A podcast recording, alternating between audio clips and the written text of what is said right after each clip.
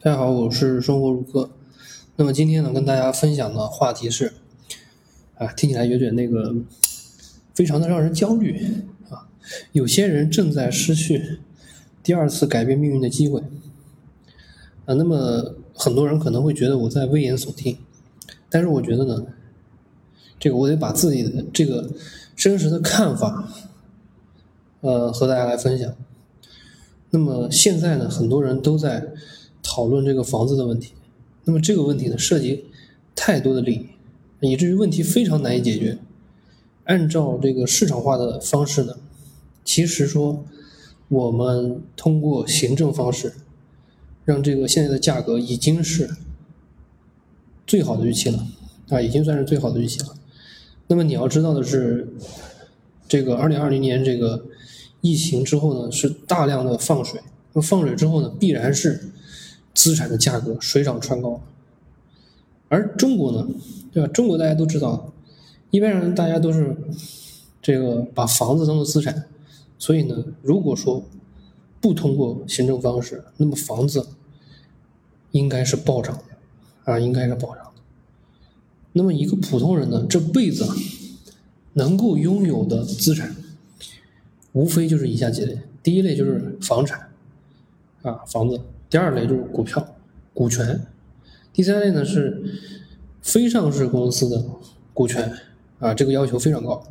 第四个呢就是说一些专利权啊，你发明了个什么东西，这个制造这个东西呢，人家要给你交钱啊，某项发明专利啊等等。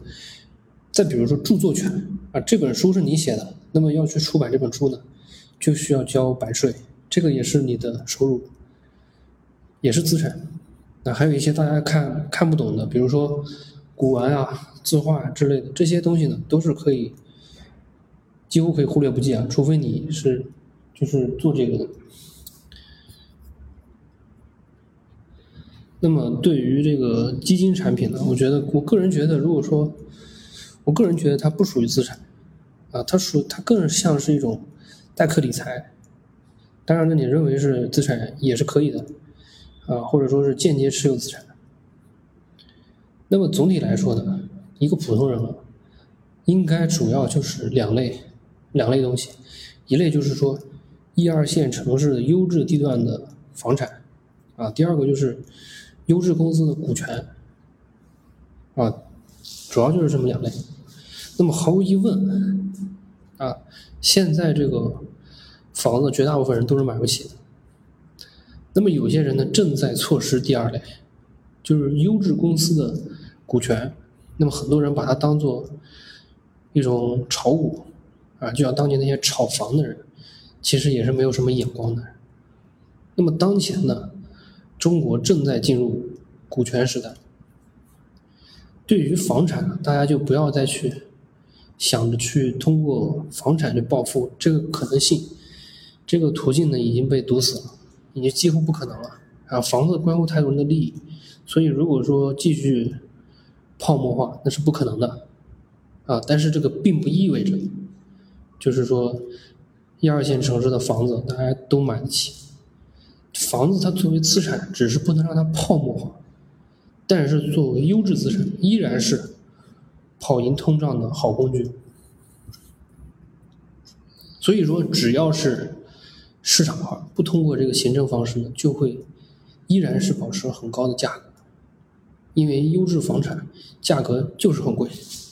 所以说，如果说你不意识到这个优质公司的股权是你第二次改变命运的机会，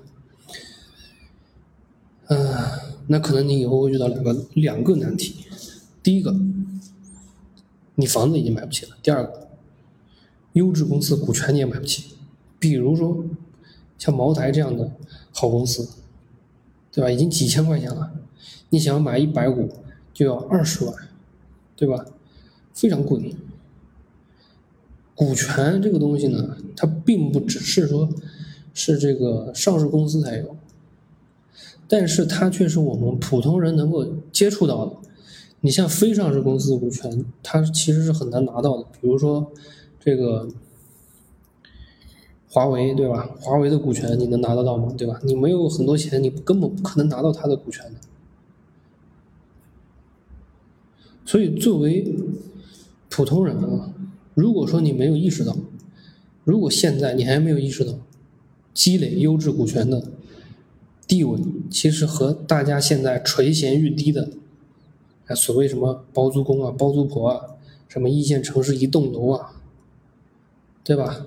在以后是一样的地位，就像你几十年前，如果说没有看到现在的情况，你不见你就你就会去买，照样是没有眼光。所以这个东西呢，说起来还是关于自己的这个认知，自己的这个认知。那么有，那么有些人他就会他就会非常认真啊，对吧？他就会不断的积累优质的房产，那个那可能人家现在就可能就很富裕，对吧？那么这也是人家的认知达到了这个程度，所以说，如果说你现在不意识到积累优质股权的地位和现在大家啊垂涎欲滴的所谓的什么包租公啊、包租婆啊、一线城市一栋楼啊这种东西在以后是一样的地位，那么你可能以后就会真的越来越难啊，没办法，因为市场化，毕竟这是市场化，市场化就一定是。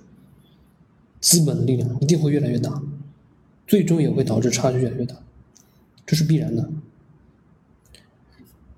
当你意识到啊，无论做什么都没有出头之日的时候，那个时候你就会绝望。就像日本这种丧文化，对吧？大家都在说什么日本的这种丧文化，对吧？所以我们无法改变别人，但是可以改变自己。好，那么今天的这期节目呢，咱们就讲到这里。